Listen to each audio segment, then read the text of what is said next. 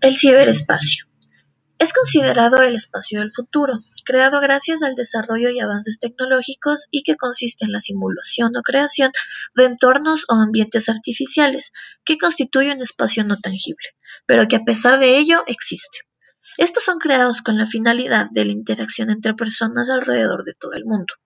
La creación de este tipo de ambientes artificiales ha provocado factores negativos, como la distinción o fragmentación de clases digitales entre el que puede conectarse y el que no, o entre el que entiende cómo funciona o el que no, pero también ha provocado factores positivos, como una mayor democratización del conocimiento, es decir, que tenemos acceso a cualquier tipo de información. Como ejemplo tenemos la Biblioteca Virtual de la Universidad Central del Ecuador, en la que a través de un usuario se puede acceder a una gran cantidad de información a través del Internet.